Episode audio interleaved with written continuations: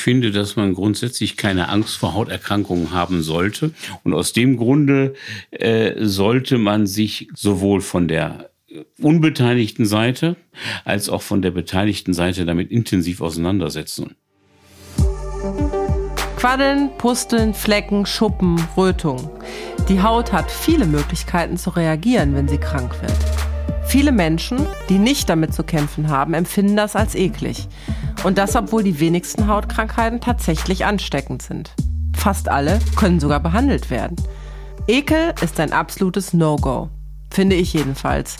Genauso wie mein Gast, Dr. Oliver Meinusch. Auf Herz und Ohren mit Doc Caro. Der Gesundheitspodcast der AOK Rheinland-Hamburg. Schön, dass ihr dabei seid. Ich bin Carola Holzner, Akut- und Notfallmedizinerin und blogge in den sozialen Medien als Doc Caro zu medizinischen Themen. Und jetzt sprechen wir über Gesundheit. Wie ihr bereits gehört habt, geht es heute um Hautkrankheiten. Wir alle beschäftigen uns jeden Tag mit unserer Haut, meist unbewusst, aber durchaus auch bewusst. Ich zum Beispiel, wenn ich morgens vor dem Spiegel stehe, mich anschaue und die ein oder andere Creme auftrage. Feuchtigkeit, Serum, da gibt es jede Menge. Habt ihr gewusst, dass die Haut das größte Organ des Menschen ist? Wahrscheinlich schon. Ich habe dazu einen interessanten Vergleich gelesen. Ausgebreitet ist die Haut circa zwei Quadratmeter groß. Das entspricht etwa anderthalb bis zwei Europaletten an Fläche. Boah, das finde ich richtig viel. Und auf dieser Fläche können natürlich verschiedene Krankheiten entstehen. Und genau das ist das Metier meines Gastes. Dr. Oliver Meinusch ich habe ge gehört, wir dürfen uns duzen. Hallo Oliver. Hallo. Oliver ist Hautarzt, niedergelassener Dermatologe. Und wir wollen uns unterhalten über Hautausschläge, Hautkrankheiten und alles, was dazugehört. Bevor wir aber loslegen, bringen wir uns alle in einer Minute mal auf denselben Stand. Das Thema in 60 Sekunden. Unsere Haut ist ein wahres Multitalent. Sie schützt uns vor jeglichen Umwelteinflüssen. Sie vermittelt uns Wärme, Kälte, zarte Berührung, Druck und Schmerz. Außerdem gilt die Haut als Spiegel der Seele, weil sie anderen Menschen die eigenen Emotionen anzeigt. Bei Scham erröten wir, schöne oder schreckliche Momente bescheren uns eine Gänsehaut, Angst treibt uns Schweiß auf die Stirn. Wie Haut auszusehen hat, davon haben wir genaue Vorstellungen strahlend, glatt, prall. Menschen mit Hautkrankheiten, vor allem an Stellen im Gesicht, an Händen oder am Haaransatz, weichen von diesem Bild ab. Sie hören deswegen häufig abwertende Kommentare. Warum? Weil viele einfach zu wenig darüber wissen. Und das wollen wir ändern. In dieser Folge von Auf Herz und Ohren. Ja, Oliver, Hautkrankheiten äußern sich ja in äh, vielfältiger Weise. Also sie haben viele Gesichter, wenn man das so sagen kann. Erzähl doch mal, also mit welchen Beschwerden kommen die Menschen zu dir in die Praxis? Ja, äh, im Regelfalle kommen Menschen zu mir, die erst als zweites dann loslassen und sagen, das belastet mich nicht nur persönlich, sondern das belastet mich auch in meinem sozialen Umfeld. Und das sind gerade die Hautkrankheiten, die bei uns auch am häufigsten vertreten sind. Auf der einen Seite die Schuppenflechte als Psoriasis vulgaris bezeichnet. Das ist ein Gendefekt. Und es läuft ähnlich ab wie beim Diabetiker. Es gibt einen Typ 1 und einen Typ 2. Das heißt, die Alterspsoriasis ist wie beim Diabetiker nicht so schlimm. Mhm. Das andere ist so im Volksmund schrecklicherweise als Neurodermitis bezeichnet. Und das sind so die größten und die führen in der Maximalausprägung natürlich zu einem äh, ja für andere abstoßenden Aussehen. Wie wir gerade gesagt haben, Neurodermitis, du sträubst dich ein bisschen den Begriff, aber das ist so der, der Begriff, mhm. den alle kennen, mit dem alle was Gut, anfangen können. Dabei. Genau, oder Schuppenflechte. Beschreib doch mal, wie sieht so der klassische Neurodermitis-Patient aus? Wie sieht das aus? Der klassische Neurodermitis-Patient äh, leidet äh, extrem unter Juckreiz da äh, die Haut nicht in der Lage ist, den richtigen Lipidfilm zu entwickeln. Also nicht genug Fetter so hat oben drauf. Genau, ja? richtig. Und das ist das, was man ja auch ergänzen muss bei der Pflege. Das heißt, die Pflege wird intensiver.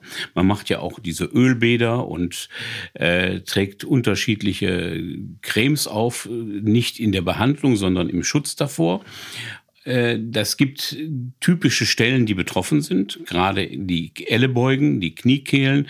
Das sind ganz, ganz typische äh, Hautveränderungen, Rötung, Schuppung da zu sehen oder eben halt auch das Gesicht gerade um die Augen herum und die Kopfhaut. Also pflegen, pflegen, pflegen. Ist sicherlich das Wichtigste. Das ist auch das, was am meisten vernachlässigt wird, denn irgendwann hat man keine Lust mehr darauf. Mhm. Ja, dann äh, ist das lästig, sowas zu machen. Und erst wieder mit dem nächsten Schub, der auftritt, sagt man und erinnert sich wieder daran, ich muss was tun. Ist also tatsächlich aber behandelbar. Äh, es ist therapierbar. Mhm. Behandelbar sehe ich immer so, dass ich es wirklich auch wegbekomme. Na, die Neurodermitis geht bis ins Alter hinein, sogar bis ins hohe Alter hinein. Äh, die, die kann auch in Schüben verlaufen. Es kann also ein Kind sein, was Neurodermitis hat, ganz extrem, dass es dann eine ganze, ganze lange Zeit äh, nicht mehr betroffen ist und im Alter wieder betroffen ist. Schuppenflechte gibt es in ganz vielen Ausprägungen. Beschreib doch mal, warum das eigentlich Schuppenflechte heißt. Und wie sieht das aus? Gut, fangen wir mit der Schuppenflechte an, warum sie so heißt, weil die Haut abschuppt. Normalerweise fallen die Schuppen ab, aber wir merken das nicht.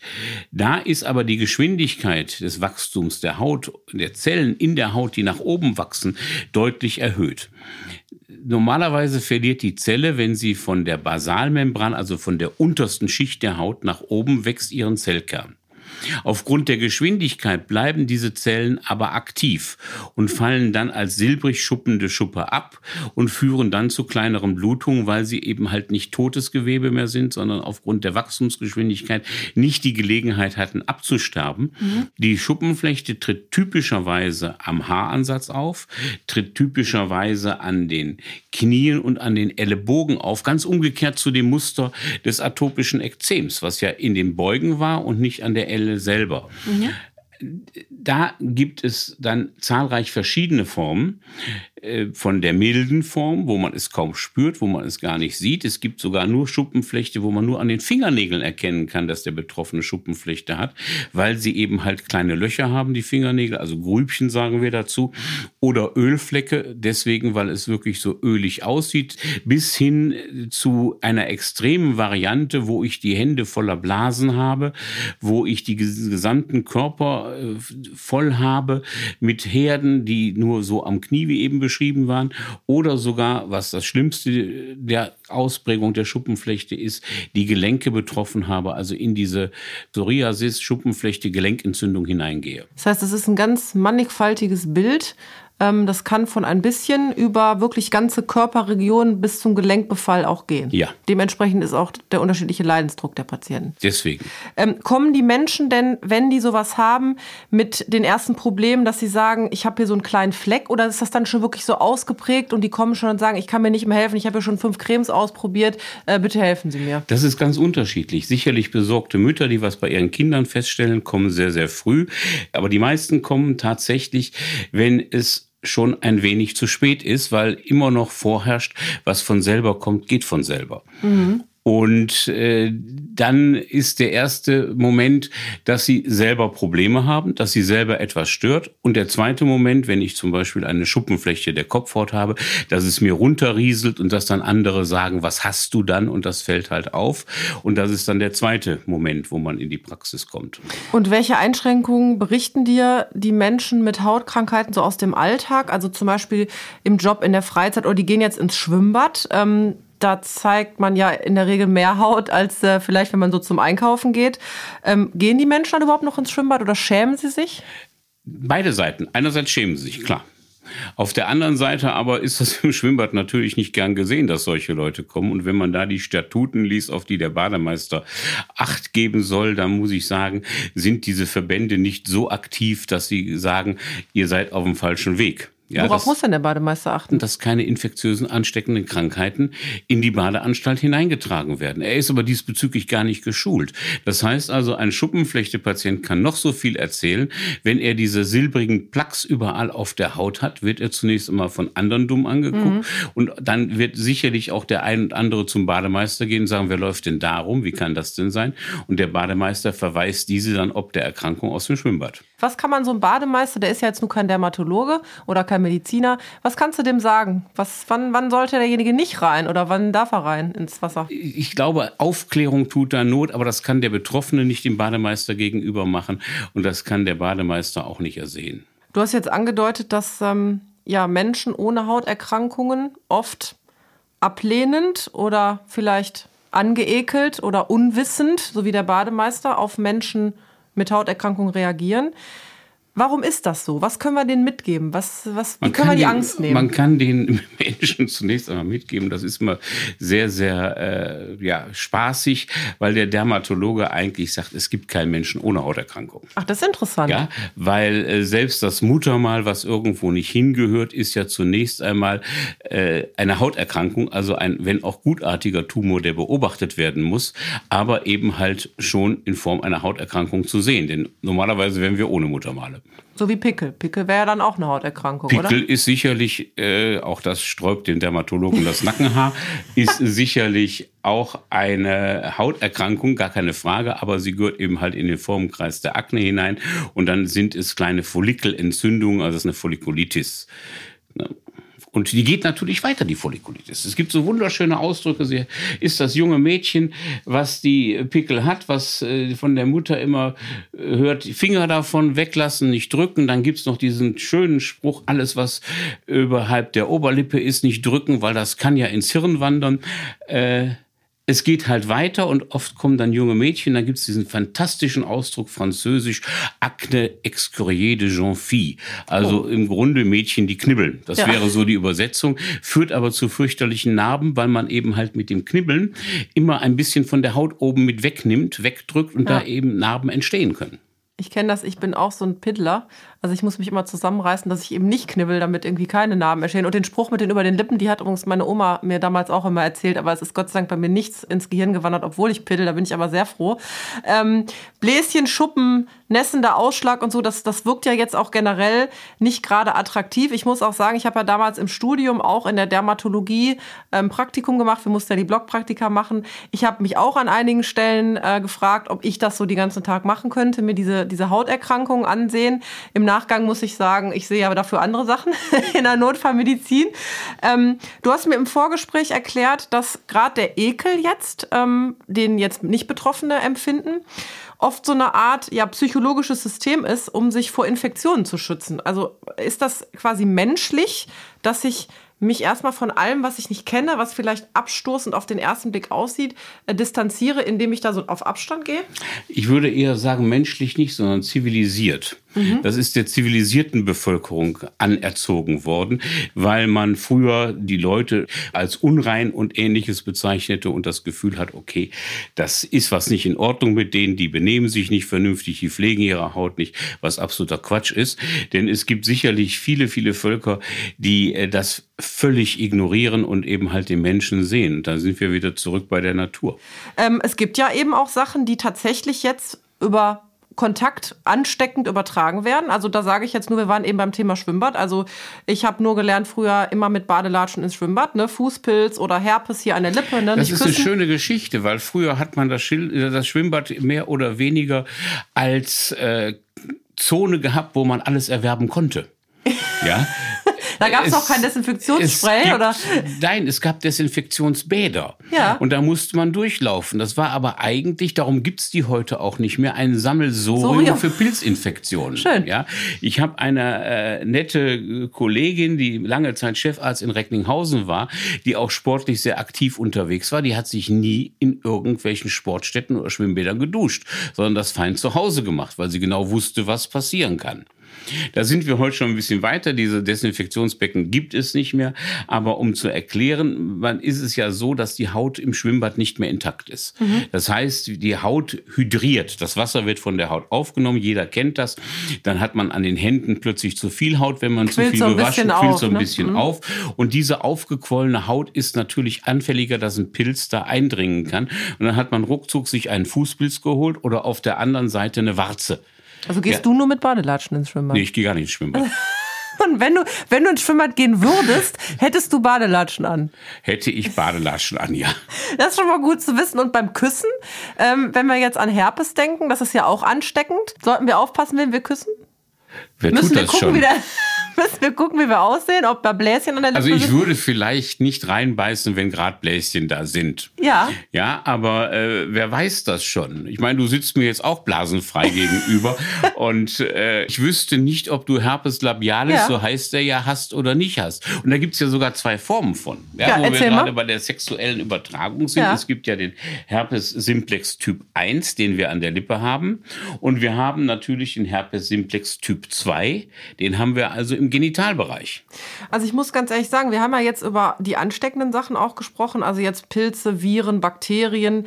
Ähm, das kann ja vielleicht auch mal nicht gut aussehen so am Körper, aber das kann ich gut behandeln medikamentös und das geht ja in der Regel wieder weg. Ja. Würdest du sagen, das äh, unterscheidet letzten Endes auch von den Symptomen natürlich von den dauerhaften Hautkrankheiten, die eben nicht ansteckend sind? Also es geht weg, der Herpes labialis oder genitalis kommt natürlich immer wieder, weil die Viren ja im Körper mehr oder weniger überwintern. Man kann ihn zurückdrängen, man könnte ihn dauerhaft therapieren, was aber dann, glaube ich, nicht die Verhältnismäßigkeit von Medikament und Ausbruch der Erkrankung widerspiegelt. Das andere, muss ich nochmal nachfragen, Ja, was zum Beispiel Fußpilz oder auch Krätze oder so. Das ja, gut, ja, Krätze ist ja mehr oder weniger äh, als kleine Tierchen übertragen. Die Milben, die in der Haut äh, leben. Und nicht zu verwechseln mit den Milben, die im Bett leben, die wir ja tagtäglich mit unseren Schuppen ernähren. Na gut, also ich sag das deswegen, weil, Nee, ich, ja manch, weil ich manchmal eben halt Ärger in der Praxis habe, weil welche kommen, die eine Krätzemilbe haben, also das, was Ja. Scabies bezeichnet wird, die dann aber von mir äh, milbendichte Bettwäsche haben wollen. Und das sind halt die zwei paar verschiedenen Unterschiede. Die Milbe, die im Bett lebt und sich von den Hautschuppen ernährt und dann zu einer äh, Pollen beziehungsweise zu einer Rhinitis führt, also einer laufenden Nase, geschwollenen Augen und eben halt die Milbe, die sich wirklich in die Haut eingräbt und dann Menschen äh, schlaflose Nächte bereitet, sich ausbreitet. Wobei im Regelfalle sind es gerade mal vier, fünf bis zehn Milben, die man in der Haut hat, die das anrichten. Die Leute, in der Notaufnahme, ich habe teilweise Leute, die kommen ja wildjuckend in die Notaufnahme, wenn es dann Krätze ist. Die haben sich das echt blutig gekratzt. Ja, also das richtig, ist jetzt nicht genau. ein bisschen jucken, äh, wie so ein Mückenstich, sondern das ist richtig, richtig. Äh, Richtig, richtig. vielleicht können wir noch was Positives mitgeben. Das kann man noch gut behandeln. Ist oder? behandelt, ja. Ja, genau. Im das- Grunde ist es, ist es an einem Tag behandelt. Und eben halt das intensive Waschen zu Hause. Bettwäsche, alles muss gewaschen werden.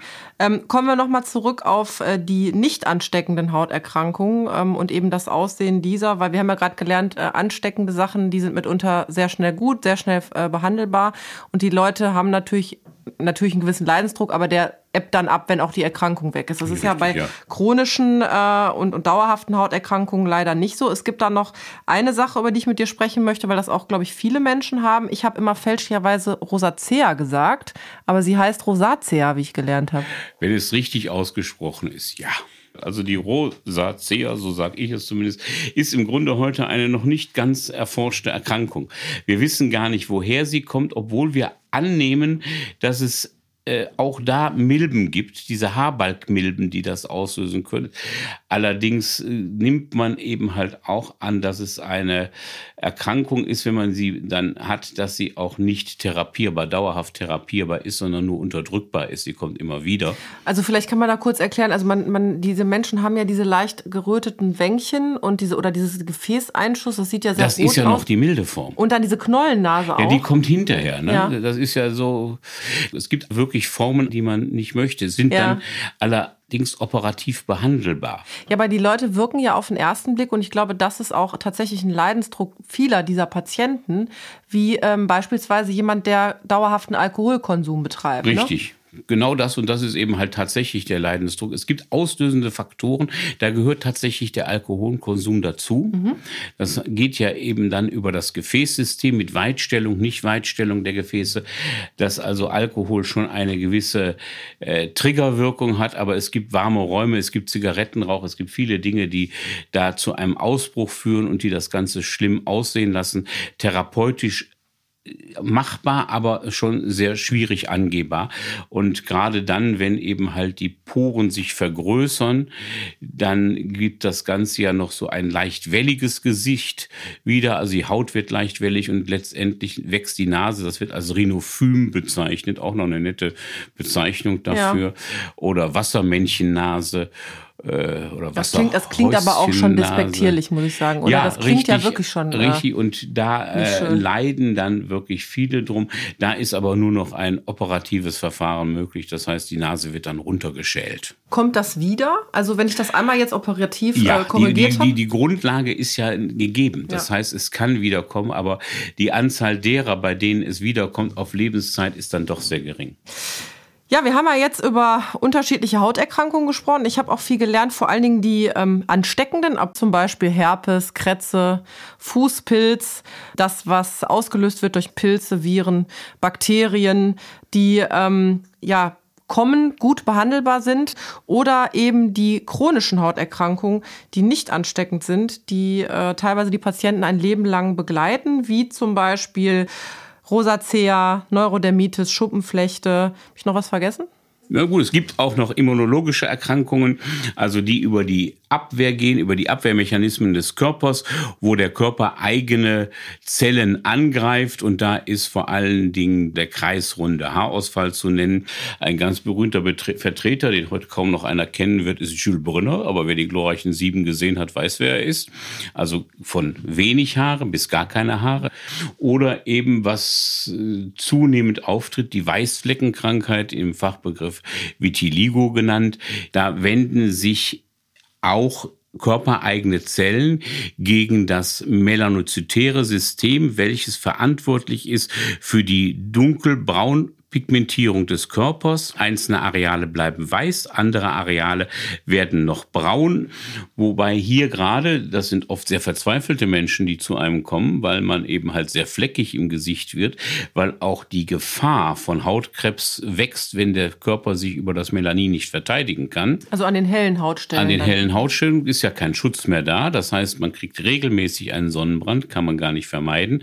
Man muss sich das wirklich so richtig physikalisch abdecken und nicht mehr mit chemischen Substanzen wie Sonnencremes.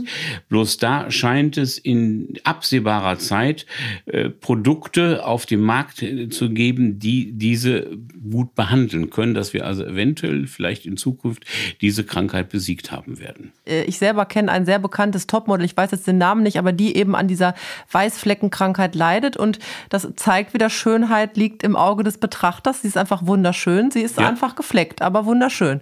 Ähm, das gibt Hoffnung auch, dass man das behandeln kann und du hast selber gesagt, es ist nicht ansteckend. Es ist nicht ansteckend, nein. Also was ich jetzt gerade ganz spannend finde und sehr zu schätzen weiß, ist, dass wir beide uns ganz locker über derartige Sachen austauschen und das sollte eigentlich auch in unserer Gesellschaft passieren. Also wenn wir jetzt hier alles das, was wir jetzt gerade besprochen haben, mal so zusammenfassend sagen, dann sollten doch auch diese Erkrankungen in dem Freundeskreis beispielsweise nicht tabuisiert werden, sondern eigentlich sollten doch die Patienten auch offensiv damit umgehen, damit man vielleicht nicht komisch angeguckt wird, oder? Was empfiehlst du da? Äh, Nun, man merkt das gerade äh, in den Patientengruppen, die jünger sind, da äh, eine wesentlich größere Ak Akzeptanz herrscht, als sie eben halt noch in den älteren Generationen ist. In den älteren Generationen ist das eher abweisend. Die jüngeren Generationen haben tatsächlich damit gelernt zu leben, damit umzugehen und darüber zu sprechen. Und das Weil- ist ein entscheidender Faktor. Meine Freunde, die kennen mich ja, da ist ja sowieso keine Distanz, aber wenn ich jetzt in die Öffentlichkeit gehe und ich habe vielleicht gerade an den Händen, das ist ja was, was ich auch schlecht verstecken kann. Also ich kann mir einen Pulli anziehen, wenn ich irgendwie den Oberkörper betroffen habe. Ich kann mir natürlich eine lange Hose anziehen. Ich kann Schwimmbad vermeiden, was ich sehr schade fände.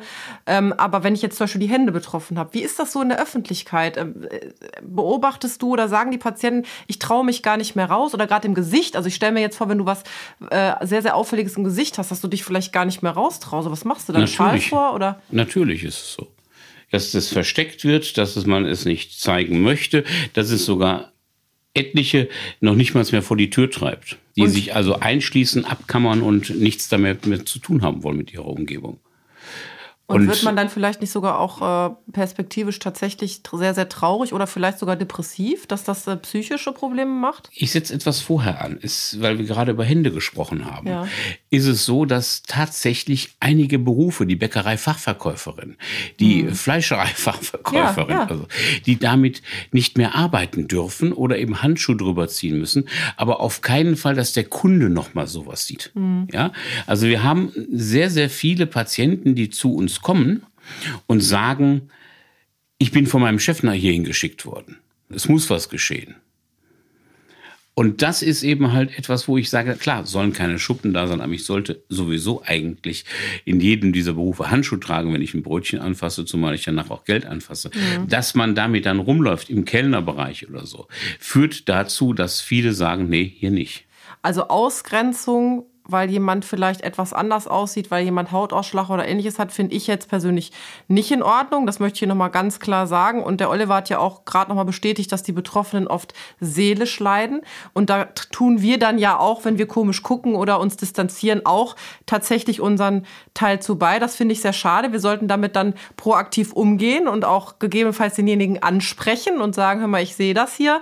Ähm, ich habe das mal gehört, ist das so und so? Das ist doch gar nicht ansteckend. Das gibt demjenigen vielleicht auch das Gefühl, dass er Verständnis entgegengebracht Richtig, bekommt. Ja. Das versuchen wir zumindest von Seiten der Ärzteschaft der Dermatologen auch äh, so zu sehen, zu unterstützen und gerade in den Bereichen, die wir im Hauptbereich haben, sowohl eben halt des atopischen Ekzems, Neurodermitis oder eben halt der Schuppenflechte, Psoriasis, gibt es ja mittlerweile sehr große Netzwerke und Selbsthilfegruppen, die sich da auch ermutigen, ermutigen und auch nach äh, vorne, nach außen gehen und das publik machen. Also wir haben gerade festgestellt, Hautausschlag gibt es in vielen Formen und Farben, aber er ist nicht ekelig und vor allen Dingen auch in den allermeisten Fällen, vor allen Dingen was dauerhafte Sachen angeht, nicht ansteckend. Da haben wir ja jetzt schon wieder einiges gelernt. Und deswegen ähm, würde ich jetzt mit dir gerne einen kleinen Faktencheck machen. Ich habe immer noch so ein paar Statements am Ende ja. und du sagst mir einfach, stimmt oder stimmt nicht oder ergänzt gegebenenfalls. Ja. Stimmt's oder nicht? Ich lese jetzt einfach mal ein paar Sätze vor und da bin ich gespannt, was du sagst. Menschen mit nicht ansteckenden Hautkrankheiten kommen nicht ins Schwimmbad rein. Im Regelfalle ist das richtig.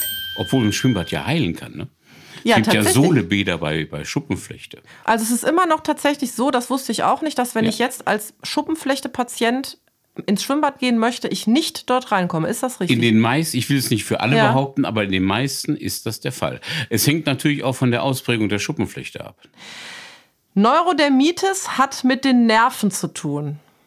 Weil das heißt ja Neuro. Wenn man stimmt nimmt, das oder stimmt das nein, nicht? Nein, das stimmt ja, nicht. Gut. Die Kinder sind sicherlich relativ unruhig weil sie kratzen mhm. und was tun, aber keine Mutter würde von ihrem Kind sagen, es ist nervenhautkrank.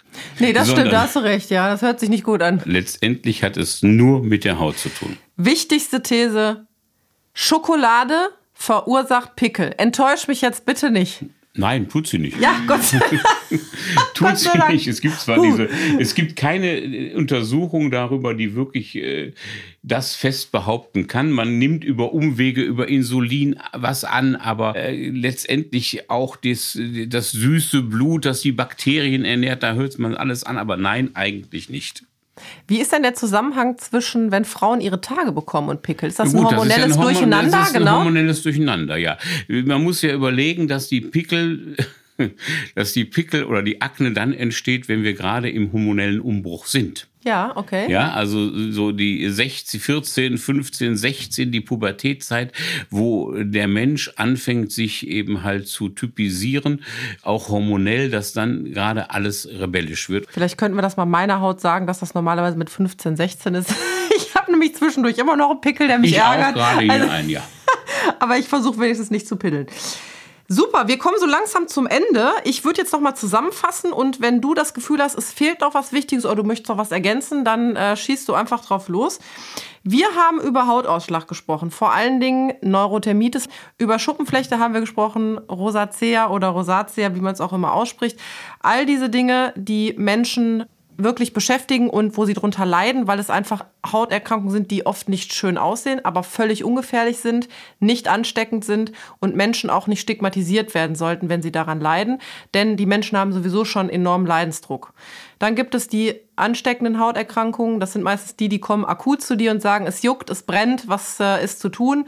Die kann man meistens gut behandeln mit Medikamenten, ist jetzt egal, ob sie äh, von Viren, Bakterien oder Pilzen ausgelöst worden sind. Ich würde ganz ja, gerne einen Punkt bitte, noch, den wir äh, nicht vernachlässigen sollten. Das sind die Tumoren. Das heißt also der Hautkrebs im Gesicht oder an eben halt belichteten Stellen. Gar nicht mal weg vom Melanom, was ja sehr, sehr schlimm ist, was ja auch äh, eine der häufigsten Todesfolgen dann in der Dermatologie ja. darstellt, aber eben halt schon viel, viel früher der weiße Hautkrebs, der oftmals fälschlicherweise als harmloser Hautkrebs mhm. bezeichnet wird. Denn wenn er Bestand hat und weiter wächst, kann es verdammt schlimm ja, vor allem der wächst nach innen und der breitet sich sehr aus, ne? Der wächst nach innen, breitet sich aus, wächst aber auch nach außen. Ich habe Patienten gehabt, die weder Auge noch Nase hatten. Das finde ich auch noch einen ganz wichtigen Hinweis.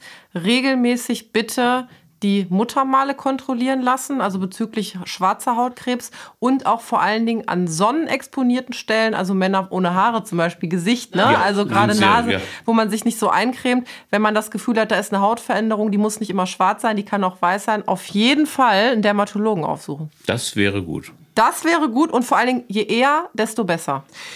Was können wir jetzt noch abschließend Menschen mitgeben, die eben an Hauterkrankungen leiden oder vielleicht Angehörigen oder Menschen, die damit nichts zu tun haben, die jemand auf der Straße treffen oder die Bäckerei-Fachverkäuferin, wo man sieht, da ist irgendwie was an der Hand. Nicht daran verzweifeln, den Arzt aufsuchen. 80 bis 90 Prozent sind vollständig behandelbar. Und gegen Stigmatisierung bei Neurodermitis und zum Beispiel Schuppenflechte gibt es, wie ich finde, eine sehr schöne Initiative vom Berufsverband Deutscher Dermatologen. Und ich finde den Titel so passend und wunderbar gewählt www.bitteberühren.de und da kann man sich informieren und da wird einem die Angst genommen vor Hauterkrankungen. Oliver, hast du da noch was hinzuzufügen. Nur ich finde, dass man grundsätzlich keine Angst vor Hauterkrankungen haben sollte. Und aus dem Grunde äh, sollte man sich sowohl von der unbeteiligten Seite als auch von der beteiligten Seite damit intensiv auseinandersetzen und vielleicht da mal zu belesen oder reinzuschauen. Das heißt, die Betroffenen selber leiden schon genug und dann ist es Aufgabe des Umfeldes und damit meine ich jetzt uns alle, ja. dafür zu sorgen, dass aus der bis dato rein körperlichen Problematik nicht auch noch eine psychische wird. Ja, es ist ja Geist und Seele ja. und wir haben ja irgendwann mal gelernt, Haut ist Spiegelbild der Seele. Das war ein schönes Schlusswort. Ich bedanke mich bei meinem Gast, Oliver Meinusch, hat mir sehr viel Spaß gemacht. Mir auch. Und wenn ihr jetzt noch mehr über Hautkrankheiten wissen wollt, dann geht ihr auf www.gesundheitsinformation.de. Das ist eine Seite des IQWIC. Das IQWIC ist ein unabhängiges wissenschaftliches Institut, welches aus der gesetzlichen Krankenversicherung finanziert wird. Und dort findet ihr auch Links zu Anlaufstellen oder zum Beispiel Selbsthilfegruppen. Was sonst noch gut zu wissen ist, haben wir für euch natürlich wie immer in den Show Notes verlinkt. Ich bin Doc Caro und in zwei Wochen hören wir uns wieder. Dann dreht sich alles um den allergischen Schock, die schwerste Form einer allergischen Reaktion, die lebensbedrohlich werden kann und mitunter sogar mich als Notärztin in eure Wohnzimmer bringt. Wenn ihr keine Podcast-Folge mehr verpassen wollt, klickt auf den Abo-Button. Ihr habt Feedback für mich? Dann natürlich wie immer eine Mail an herz